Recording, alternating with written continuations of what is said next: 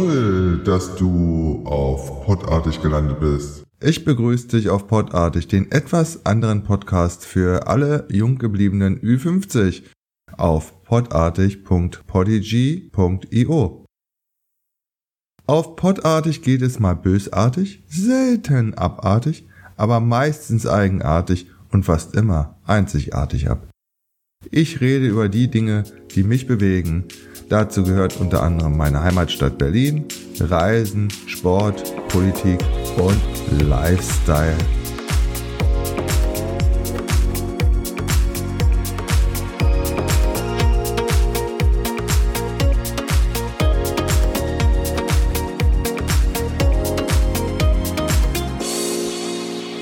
Genug des Vorspiels. Jetzt gehen wir mal in die Vollen. Viel Spaß bei der Episode wünscht oh, dir oh, Stefan. Heute wird's trocken. Schön, dass du eingeschaltet hast. Heute will ich mich mal mit einem Thema beschäftigen, ja, was eigentlich jeder von uns irgendwie kennt, aber sich wahrscheinlich auch noch nicht so richtig intensiv damit beschäftigt hat. Lobbyismus. Was ist das genau? Und warum gibt es den in Deutschland und vor allen Dingen wo? Ja, keine Angst, es ist ein trockenes Thema, aber die Lobbyisten, die sind doch überall unter uns. Aber fangen wir doch erstmal an mit dem Begriff Lobby. Ja, ist ein sogenannter Vor- oder Empfangsraum in einem Gebäude. Und Arbeit im Sinne der Betriebswirtschaftslehre ist jede plan- und zweckmäßige Betätigung einer Arbeitsperson in körperlicher und geistiger Form, die dazu dient, Güter oder Dienstleistungen in einem Betrieb zu produzieren. Also was ist dann Lobbyarbeit? Ah, klar. Okay, die Arbeit in einem Raum? Hm, okay. Schauen wir doch mal weiter. Also Lobbyarbeit, Lobbyismus oder Lobbying ist eine aus dem englischen Lobbying übernommene Bezeichnung für eine Form der Interessenvertretung mhm. in Politik und Gesellschaft, bei der Interessengruppen, Lobbys, vor allem durch die Pflege persönlicher Verbindung, oh, die Exekutive, die Legislative und andere offizielle Stellen zu beeinflussen versuchen. Außerdem wirkt Lobbyismus auf die öffentliche Meinung durch Öffentlichkeitsarbeit. Aha. Dies geschieht vor allem mittels der Massenmedien. Hallo, die sozialen Medien rufen. Nach einer kurzen Pause geht es weiter.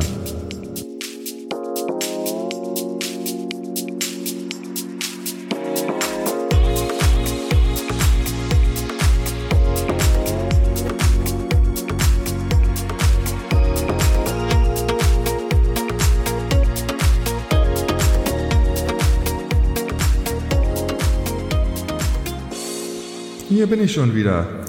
Okay, also bevor wir uns, ähm, oder beziehungsweise bevor wir über die Lobbyarbeit ähm, urteilen, müssen wir doch mal überlegen, wieso gibt es überhaupt Lobbyarbeit?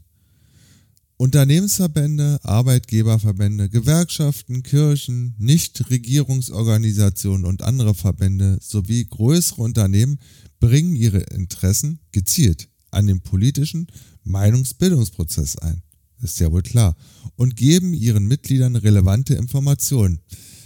Naja, die natürlich nur für sie dann auch interessant sind. Diese können sich so auf zu erwartende politische Entscheidungen einstellen. Okay. Es haben sich aber auch Rechtsanwaltskanzleien, PR-Agenturen, Denkfabriken und selbstständige Politikberater als externe Lobbyisten darauf spezialisiert, im Interesse ihrer Mandanten Verbindungen zu vermitteln, Informationen zu beschaffen oder Themen zu platzieren. Aha. Rechtsanwaltskanzleien werden zunehmend beauftragt, weil sie sich durch das Berufsgeheimnis vor Journalisten schützen können. Oi, oi, oi, oi. Aber wie funktioniert halt diese Arbeit? Zu einem müssen die Informationen beschafft werden, um Erkenntnisse über die politischen Entscheidungsträger zu gewinnen. Klar, wenn ich Lobbyarbeit machen will für mein Produkt, für meine Branche, dann muss ich natürlich auch wissen, wer ist Entscheidungsträger. In dem Zusammenhang werden dann auch die Interessenvertreter die Entscheidungsträger grundsätzlich zu beeinflussen. Also, man versucht, die Interessenvertreter, die dann Entscheidungen treffen werden, zu beeinflussen. Und dann wird versucht, über die Medien die öffentliche Meinung zu lenken. Hier geht es nicht darum, die Leute zu informieren, was für sie das Beste ist. Nein, nein, hier geht es ganz klar bei Lobbyarbeit darum, meine Interessen als Unternehmen in der Öffentlichkeit breitzutreten. Okay. Das Gemeindevolk, wie du und ich, also sprich Menschen wie du und ich, kennen unter anderem die Lobbyarbeit aus der Automobilbranche und der Kohleindustrie. Aber auch die Tabakindustrie und zum Beispiel in den USA die Waffenindustrie, ja, die sind mit Lobbyisten durchzogen. Bevor ich mal auf die Industrie genauer eingehen will, möchte ich mal grundsätzlich eine Frage stellen. Wenn es bei Lobbyarbeit unterm Strich darum geht, unter anderem die Politik und die öffentliche Meinung für seine Interessen zu gewinnen, um es mal positiv zu sagen, da stellt sich die Frage, wie wird das kontrolliert? Nach einer kurzen Pause geht es weiter.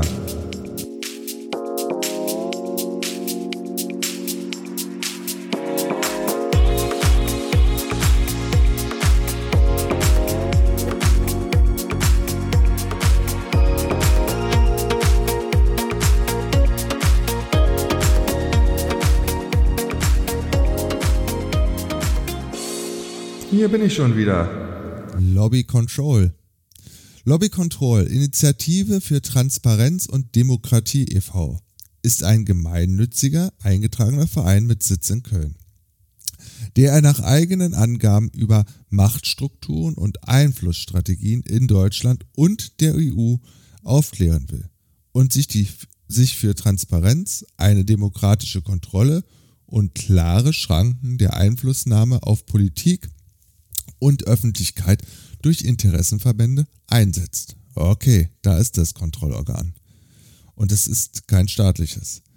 Mehr Transparenz und Schranken für den Lobbyismus, Positionen von Lobbykontroll, Stand Januar 2016. Lobbyisten nehmen immer stärker Einfluss auf Politik und Öffentlichkeit. In Berlin arbeiten schätzungsweise 5000 Lobbyisten. In Brüssel wird ihre Zahl auf 15.000 bis 20.000 geschätzt. Ihre Aufgabe ist die gezielte Einflussnahme auf politische Entscheidungen, aha, dass Interessengruppen ihre Anliegen zu Gehör bringen und ihre Wünsche und Bedenken in die politischen Entscheidungsfindung einbringen, ist legitim, klar. Meinungs- und Koalitionsfreiheit sind zentrale demokratische Grundrechte. In seiner heutigen Ausprägung bringt der Lobbyismus jedoch die Demokratie in Bedrängnis. Lobbyisten und teilweise auch die Politikwissenschaft bemüht ein Idealbild des Lobbyismus. Danach liefern Lobbyisten wichtige Informationen für die Politik und ermöglichen durch den Wettstreit verschiedener Interessen demokratische Willensbildung. Wer es glaubt, wird selig. Dieses pluralistische Bild von Interessenvermittlung greift jedoch zu kurz. In der Realität sind Interessenvertretung und Lobbyismus von Anfang an durch gesellschaftliche Machtungleichgewichte geprägt.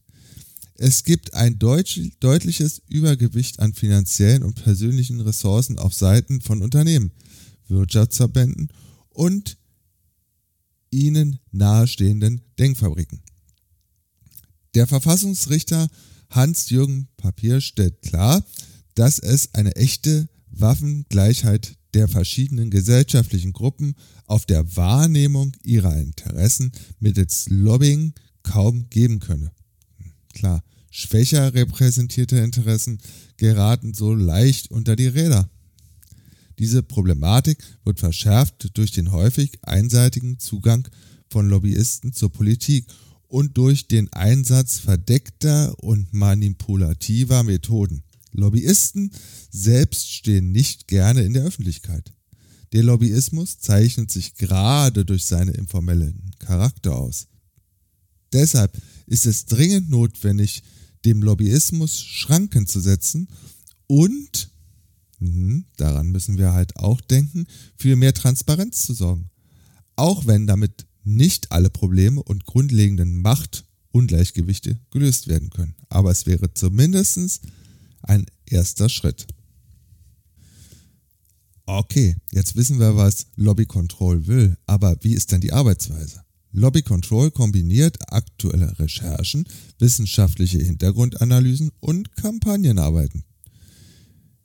Sie berichten über Denkfabriken, wirtschaftsnahe Kampagnen und Verzerrungen in den Medien, über Netzwerke und koordiniertes Lobbying hinter den Kulissen. In Kampagnen legt Lobby Control Einflussnahmen offen. Die Recherchen und Informationen dienen dazu, Bürgerinnen zu helfen, Missstände zu erkennen und ihren eigenen Positionen Gehör zu verschaffen. Striktere Regeln für Nebeneinkünfte von Abgeordneten und Transparenzpflichten für Lobbyisten können ein wichtiger Beitrag zu einer lebendigen Demokratie sein. Klar, wenn ich als Abgeordneter mit einem Lobbyisten zu tun habe und daraus eventuell wie auch immer geartete Nebeneinkünfte beziehe, dann glaube ich, kann das durchaus das in der Natur des Menschen liegen, die eigene Meinung zu beeinflussen. Nach einer kurzen Pause geht es weiter.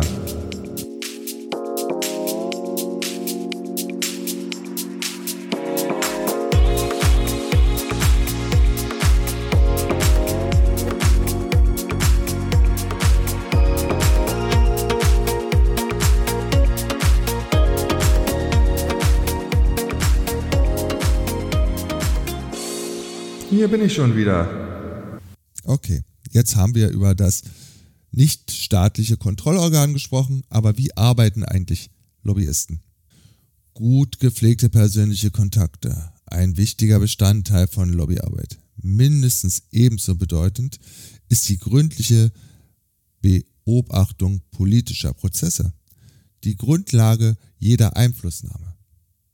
Um rechtzeitig eingreifen zu können, ist es wichtig zu wissen, welche Themen in, nächster, in nächster Zeit auf der politischen Tagesordnung stehen werden.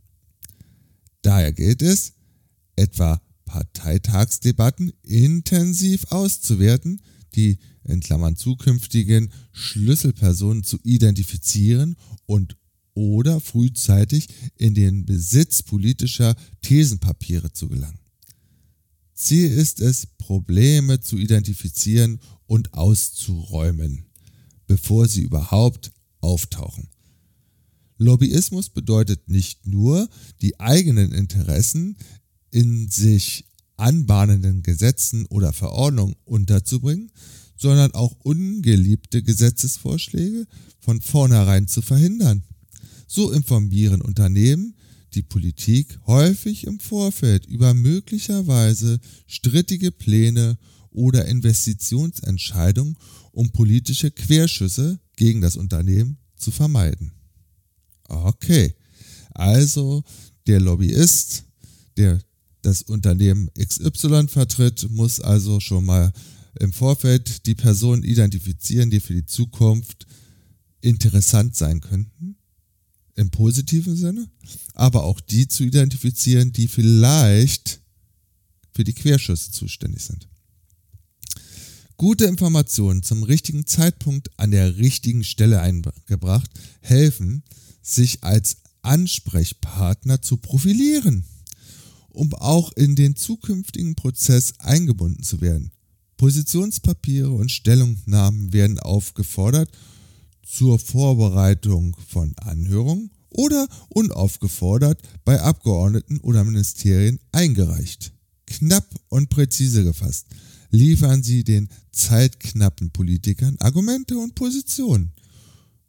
Um Ideen direkt in den Bundestag einzuspeisen, nutzen Lobbyisten gerne die Zusammenarbeit mit Oppositionsparteien. Diese können im Parlament Anfragen an die Bundesregierung stellen. Interessenvertreter, die nahestehende Abgeordnete oder deren Mitarbeiter für ihre Sache gewinnen, können oft selbst die Frage entwerfen, die dann unter den Namen des Abgeordneten ins Parlament getragen werden.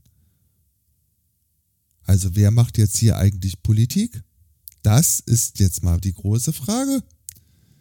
Mit ihrer Arbeit stehen Lobbyisten nur ungern im Rampenlicht. Klar, dafür haben sie ja die Politiker. Damit bleibt oft unklar, wer für wen die Strippen zieht. Die Bürgerinnen können nicht nachvollziehen, wie mit Lobbyismus die Politik beeinflusst wird und wer mit welchen Mitteln oft gegen ihre Belange arbeitet. Wir als Bürger sehen nur das fertige Produkt bzw. das fertige Gesetz und schütteln womöglich den Kopf. Viele staatliche Aufgaben werden mittlerweile privatisiert. Also, was verändert sich durch die Privatisierung? Private Interessen bekommen im Zuge der Privatisierung und Internationalisierung staatlicher Aufgaben zunehmend direkten Zugriff auf vormals politische Entscheidungsräume. Dies gilt nicht nur für die Teilprivatisierung von staatlichen Unternehmen wie Bahn, Post und öffentlichen Gütern wie etwa Bildung oder der gesetzlichen Gesundheits- und Rentenversorgung. Auch politische Entscheidungen selbst werden häufiger in private Hände gelegt. Kommissionen wie etwa die Harz oder die Rürup-Kommission werden eingesetzt und mit Wissenschaftlern und zu Experten ernannten Interessenvertretern besetzt. Okay, da ist das Ergebnis dann schon relativ klar, in welche Richtung es gehen soll. Die oft nicht neutral und nicht nur dem Erkenntnisgewinn verpflichtet sind. Ihnen wird häufig aufgrund spezifischer Expertise eine scheinbar außerhalb der politischen Auseinandersetzung stehende Objektivität zugeschrieben. Oh, man nennt sowas auch Augenwischerei. Faktisch strukturieren die Auswahl und die Zusammensetzung von solchen Expertengruppen und Kommissionen politische Entscheidungen vor. Klar, ich werde ja nicht irgendjemand in die Kommission setzen, der meine Entscheidung negativ beeinflusst. Auch der Bereich der Politikberatung durch private Beraterfirmen oder Unternehmensberatung ist auf Wachstumskurs. Diese beschränken sich längst nicht mehr auf fachspezifische Ratschläge zu technischen oder wissenschaftlichen Detailfragen, sondern entwickeln ganze Politikkonzepte oder organisieren politische Abstimmungsprozesse. So arbeitete die große Unternehmensberatung Roland Berger erst in der Harz-Kommission mit und sollte anschließend von der Bundesanstalt für Arbeit zu Rate gezogen werden, wie die Harz-Konzepte in der Praxis umgesetzt werden. Aha, erst das Konzept erarbeiten, dann, na? Also sozusagen zweimal verdient. Die Bertelsmann-Tochter Avato ist in Würzburg in die Gemeindeverwaltung eingestiegen und macht den Bürgern zum Kunden. Aha, auch in den Bundesministerien arbeiten sogenannte externe Mitarbeiter aus der Privatwirtschaft mit. Immer wieder konnten sie dabei an Gesetzen mitwirken, die ihre eigenen Unternehmen betreffen. Solche Deregulierungs- und Privatisierungsmaßnahmen verkleinern den demokratischen Raum. Klar. So gibt es immer weniger Bereiche, in denen die demokratische Willensbildung und der Einfluss von politischen Mehrheiten zählt. Also wer macht jetzt eigentlich die Politik? Die Unternehmen, die Wirtschaftsunternehmen oder Verbände, die Lobbyisten, also die Menschen, die sozusagen dazwischen sitzen, oder die Politiker? Hm, ich glaube, letztere haben da nicht mehr ganz so viel Einfluss. Nach einer kurzen Pause geht es weiter.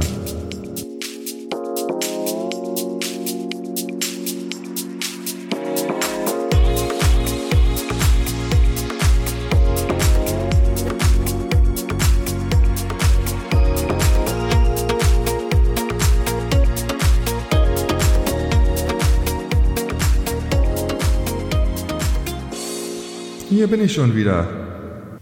Mann, Mann, das hört sich ja so fast an wie ein Krimi. Aber es geht ja noch weiter. Der Seitenwechsel. Politiker, die die Seite wechseln. Der Seitenwechsel, auch Drehtüreffekt, Revolving Door genannt, ist ein häufig auftretendes und typisches Phänomen in der Welt des Lobbyismus. Politiker oder hochrangige Mitarbeiter von Ministerien wechseln aus ihrem Amt oder Mandat zu Unternehmen oder Interessenverbänden und übernehmen dort lukrative Lobbytätigkeiten. Ups, welch Zufall.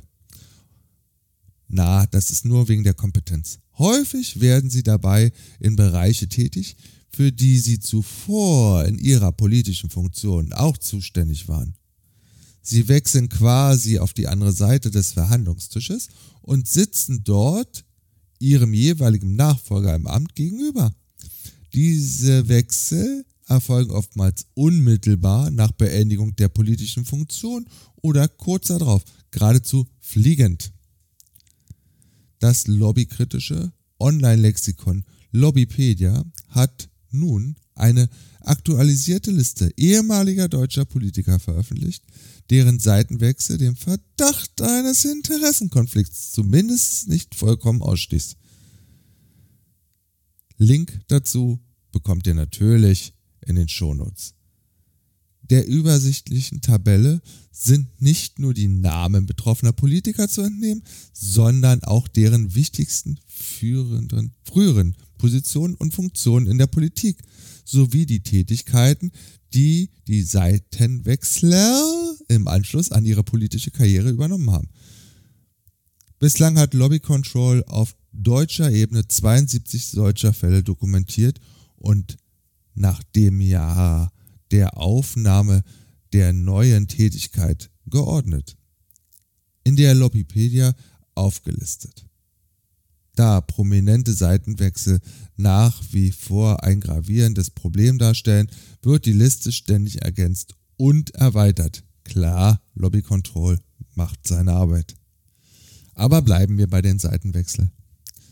Vor allem fliegende Seitenwechsel hält Lobby Control aus folgenden Gründen für hochproblematisch. Punkt 1. Mit kürzlich ausgeschiedenen politischen Entscheidungsträgern sichern sich Interessengruppen nicht nur deren Insiderwissen, sondern auch ihre noch frischen Kontakte in Ministerien und oder Parlament. Auf diese Weise erhalten sie einen privilegierten Zugang zur Politik und können Entscheidungen leichter zu ihren Gunsten beeinflussen. Super. Und natürlich bekommt der Politiker nebenbei bestimmt auch noch seine Pension. Dies, Punkt 2.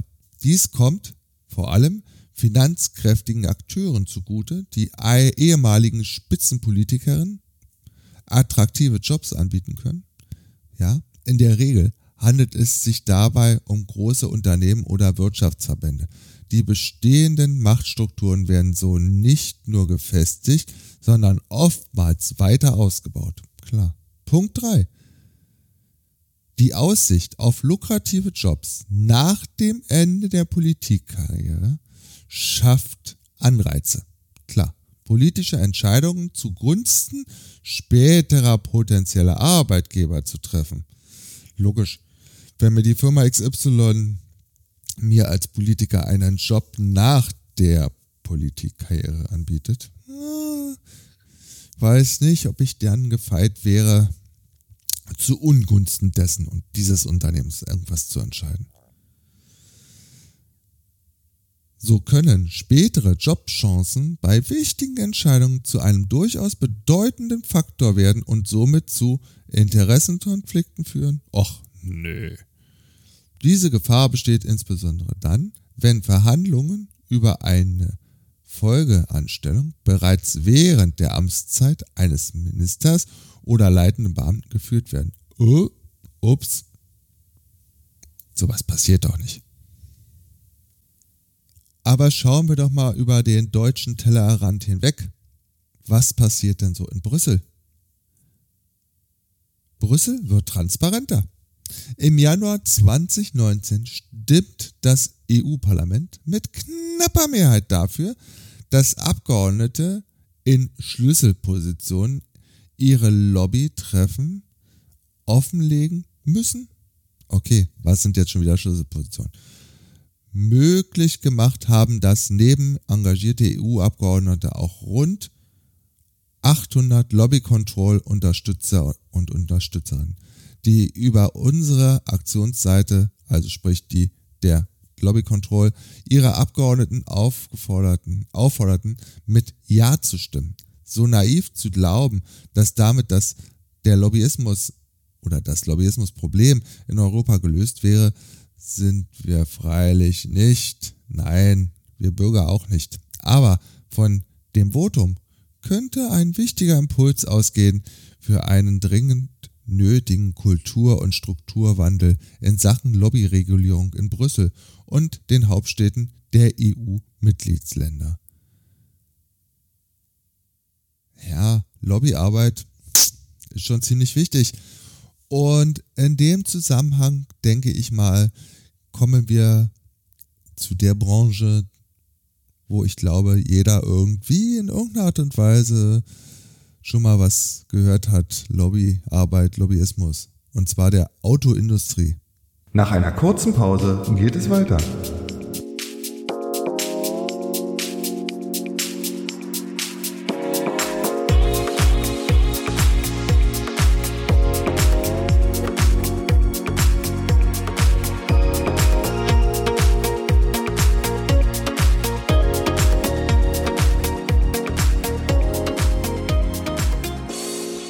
Hier bin ich schon wieder. Ich will hiermit nur sagen, dass es eine der Branchen ist, wo Lobbyismus herrscht. Also, da gibt es noch etliche Beispiele. Also, Autoindustrie und Politik. Der Verband der Automobilindustrie, VDA, ist der Spitzenverband der deutschen Automobilunternehmen. Er gehört zu den einflussreichsten Interessenverbänden in der Bundesrepublik. Der Verband vertritt rund 600 Mitgliedsunternehmen aus der Automobilindustrie. Der VDA ist bekannt für seine große Nähe zur Politik, insbesondere zur Bundesregierung. Aha. Okay, Einfluss. Welchen Einfluss? Direkte Austausch mit Entscheidungsträgern. Der VDA sucht regelmäßigen persönlichen Kontakt mit Entscheidungsträgern durch Zusammenkünfte, die sowohl formeller Art, also Gesprächsrunden, Besuche in Firmen oder an Messeständen und Konferenzen etc., wie auch eher informeller Art sind oh, kleine Essenstermine und so weiter. Während der Wahlperiode 2009 bis 2013 gab es mindestens 40 Treffen zwischen Vertretern der Automobilindustrie und der Bundeskanzlerin und ihren Staatsminister bei denen es sich zu 80 Prozent um Einladungen der Autoindustrie ins Bundeskanzleramt handelte. Die übrigen Treffen beinhalten Besuche der Regierungsvertreter bei den Firmen oder an Messeständen. Auch neuere Recherchen belegen den engen Kontakt zwischen dem VDA und der Bundesregierung öffentliche und private Briefe. Der VDA äußert seine Interessen und Ziele in öffentlichen Politikbriefen, welche zweimal jährlich erscheinen. In besonders dringenden Angelegenheiten wendet sich der VDA aber auch persönlich an die Politik. Im Mai 2013 schrieb der damalige VDA-Chef Matthias Wissmann einen Brief an die Bundeskanzlerin um strengere Auflagen zum CO2-Ausstoß von Autos zu verhindern. Darin erinnert er die liebe Angela daran, dass wir unser leistungsfähiges und starkes Premium-Segment, das fast 60 Prozent der Arbeitsplätze unserer Automobilhersteller in Deutschland ausmacht, nicht über willkürlich gesetzte Grenzwerte buchstäblich kaputt regulieren lassen dürfen.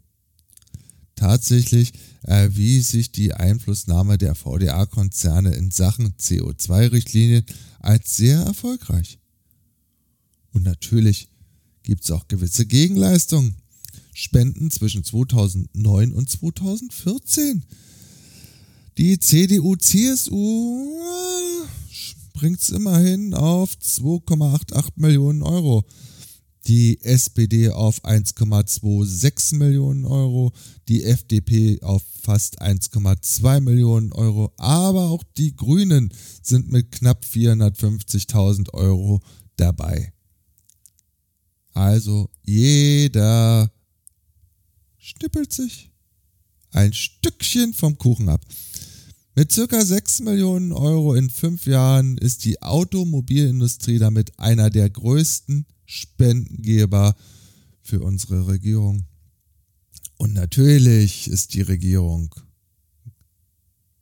immer objektiv und denkt an das Wohl der Bürger. Oder? So soll es doch sein, glaube ich. Oder habe ich da jetzt was missverstanden? Nach einer kurzen Pause geht es weiter.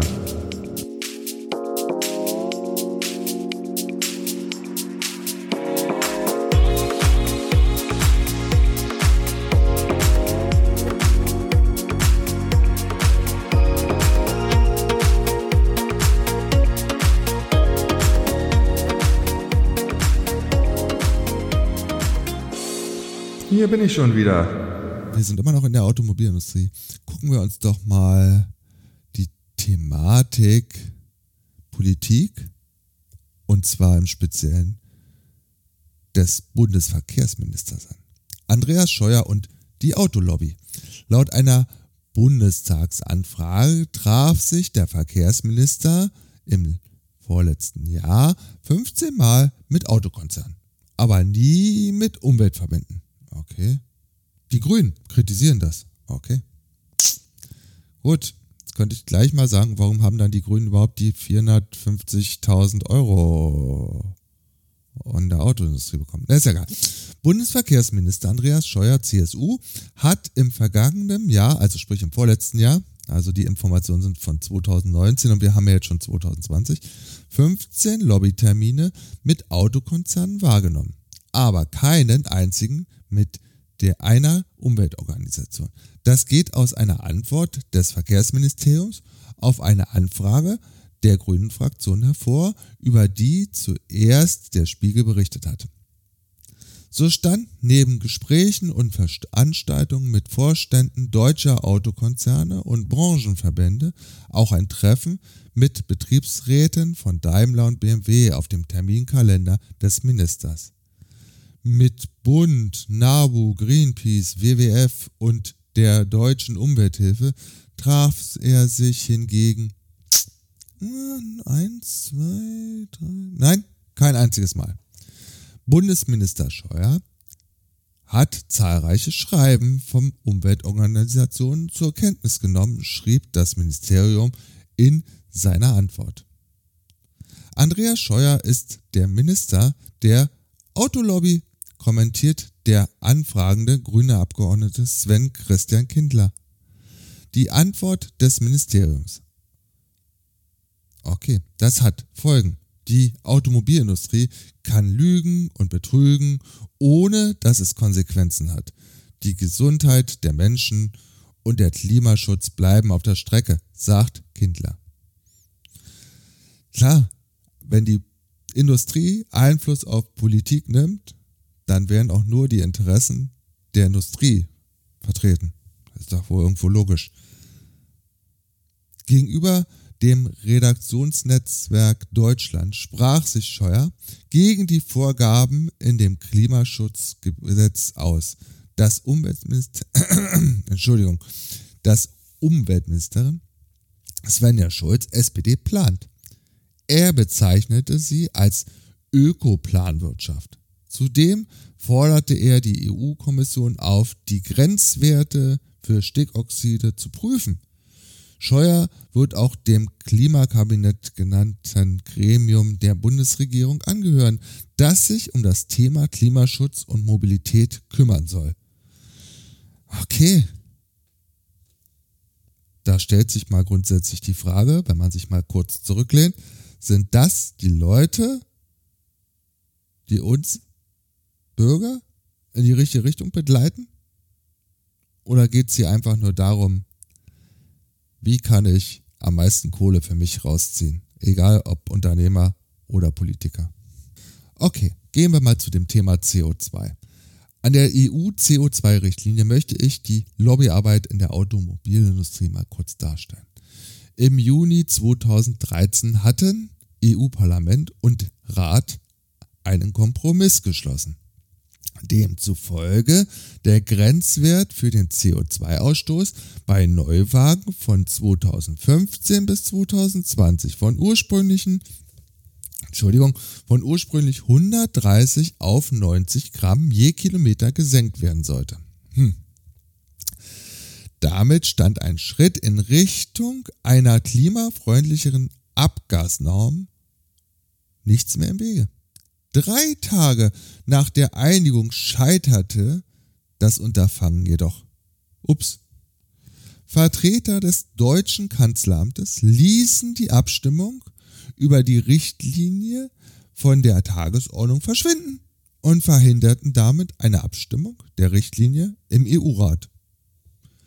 Diese Blockade sorgte für viel Verärgerung im diplomatischen Kreisen. Aber die Autoindustrie ist ja nur für unser Wohl da.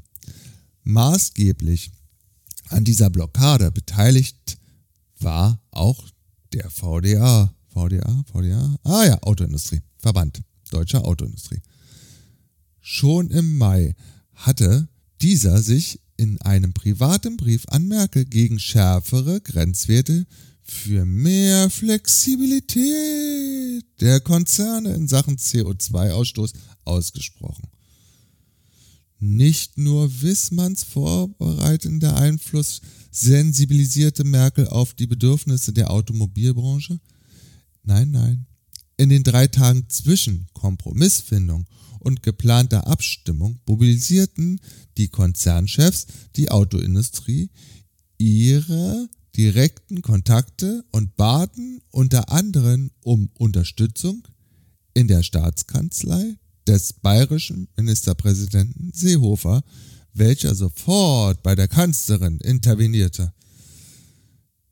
Insiderberichten zufolge zog Merkel daraufhin alle Register und nahm Kontakt zu einer Vielzahl anderer Regierungschefs auf, um die Richtlinie zu kippen. Die Abstimmung wurde im Oktober zwei weitere Male verschoben. Im gleichen Monat ging auch die 690.000 Euro schwere Großspende der BMW-Anteilseigner Quant Klatten bei der CDU ein. Na, was für ein dümmlicher Zufall. Ein Zusammenhang zwischen dieser enormen Spende und der heiklen politischen Entscheidung wird natürlich bestritten. Nein, nein. Zuletzt hatte sich Bundesumweltminister Peter Altmaier beim Treffen der EU-Umweltminister für eine Aufweichung der Grenzwerte eingesetzt und den Kompromiss so ein weiteres Mal blockiert. Okay, was interessiert die Politiker? Bitteschön, die Umwelt. Im November 2013 kamen Vertreter des Europaparlaments und der EU-Staaten zu einer Einigung, bei der die Richtlinien deutlich an den Interessen der deutschen Autokonzerne angepasst wurden. Komisch, komisch, komisch. Die bedeutenden Unterschiede zum vorherigen Beschluss beinhalten eine zwölfmonatige Gnadenfrist für die Autohersteller. Die haben es ja so schwer um den Grenzwert von 95 Gramm zu erreichen. Außerdem ist es nun möglich, höhere CO2-Ausstöße hubraumstarker Fahrzeuge durch den Bau sparsamerer Autos auszugleichen. Cool. Besonders umweltfreundliche Innovationen werden als sogenannte Supercredits angerechnet. Geil. Wodurch die Hersteller die Grenzwerte ohne die Zahlung von Strafen überschreiten können. Super cool. Ich baue mal eben so ein paar schicke, net, schicke Autos, die umweltfreundlich sind. Und dann kann ich die Dreckschleudern immer noch verkaufen. Okay. Wie stellt der VDA die Industrie dar? Hier möchte ich nur einen Satz der Webseite vom VDA zitieren. Ein Treiber dieser Entwicklung ist die Automobilindustrie. Mit ihren Carsharing-Angeboten steht sie heute für rund drei Viertel des Marktes im Carsharing-Bereich. Mit wachsender Tendenz Die Automobilindustrie entwickelt sich damit weiter vom reinen Automobilhersteller hin zum Mobilitätsdienstleister. Also wenn ich mir den Satz oder den Passus auf der Zunge zergehen lasse, verstehe ich die ganze Welt nicht mehr. Ähm, die Quintessenz ist doch einfach die, Interessenvertreter bzw. Interessengruppen, Unternehmen haben bestimmte Ziele und die heißen Gewinnmaximierung. Und wenn sie dafür Politiker brauchen, die Gesetze in die richtige Richtung bewegen, damit sie weiter an ihrem Gewinn drehen können, dann wären da alle Hebel in Bewegung gesetzt. Bis hin zu coolen Arbeitsverträgen nach der Politikerkarriere. Also Lobbyismus ist, glaube ich, ziemlich, ziemlich weit vertreten. Und, tja, eigentlich dreht sich gerade mein Magen um bei dem Thema. Aber ich fand dieses Thema so interessant und ich habe auch äh, zu dem, was ich jetzt erzählt habe, gibt es noch in den Shownotes entsprechende Positionspapiere, Wikipedia-Einträge und äh, weitere Quellen, die ich damit angegeben habe. Also, da könnt ihr euch, wenn ihr wollt, nochmal vertiefen. Und ich hoffe, ich habe euch den Tag nicht versaut. Ich finde nur, man sollte sich doch ruhig mal. Jeder kennt Lobbyarbeit und jeder weiß, in der Kohleindustrie, in der Automobilindustrie, in der Tabakindustrie, überall gibt es Lobbyisten und Lobbyarbeit. Aber man muss sich vielleicht auch mal so ein bisschen mit dem Thema intensiver beschäftigen. Und alleine an der Hand der Autoindustrie sieht man wieder Unternehmen an den richtigen Stellschrauben für ihre Gedanken und ihre Ziele drehen. In diesem Sinne wünsche ich dir trotzdem einen wunderschönen Tag. Dein Stefan von podartig.de. Tschüss. Halt, halt, ich habe ja die Hälfte vergessen. Nein, letztes Mal habe ich schon im Podcast keinen Podcast empfohlen. So, ähm, habe das dann nur in dem Blogbeitrag mit aufgeführt und heute möchte ich euch einen Podcast ähm, von Wondery ans Herz legen und zwar Kampf der Unternehmen. Cooler Podcast, ähm, Link dazu gibt es in den Shownotes und zwar geht es zum Beispiel um den Kampf von, also Kampf in Anführungsstrichen, ist super toll gemacht von Adidas und Nike. Oder aktuell von Coca-Cola und Pepsi. Hört mal rein. Es sind mehrere Episoden. Ich glaube immer so 30 Minuten. Super toll recherchiert, äh, nachgestellt. Ist spannend erzählt und äh, ja, man fühlt sich in eine andere Zeit versetzt, weil klar, die Kämpfe sind schon ein bisschen länger her oder die großen Kämpfe und sie ziehen sich durch die komplette Zeit des letzten Jahrhunderts und des jetzigen Jahrhunderts. Also, guckt einfach mal vorbei oder hört mal rein. Wie gesagt, das ist ein Podcast von Wondery, nennt sich Kampf der Unternehmen. So kann man den auch entsprechend suchen. Äh, und wie gesagt, die ersten Ausgaben, ich will mal kurz gucken. Eins, zwei, drei, vier, fünf, sechs Folgen. Da ging es tatsächlich nur um Nike versus Adidas. Und seit ähm, Anfang, nee, Quatsch, seit Mitte Januar, seit dem 14. Ähm, gibt es sozusagen den zweiten Kleinkrieg zwischen Coca-Cola und Pepsi. Also hört mal einfach rein. In diesem Sinne sage ich jetzt wirklich Tschüss.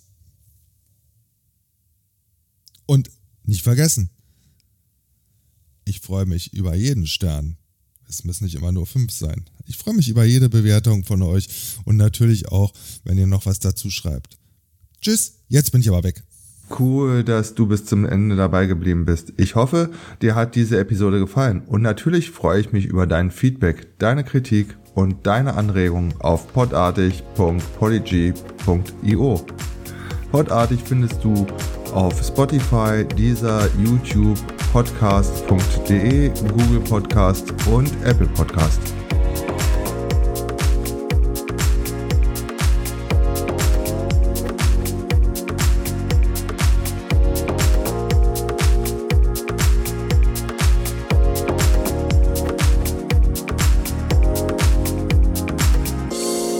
Bis zur nächsten Episode wünsche ich dir eine tolle Zeit und bleib fit und gesund und sage Tschüss.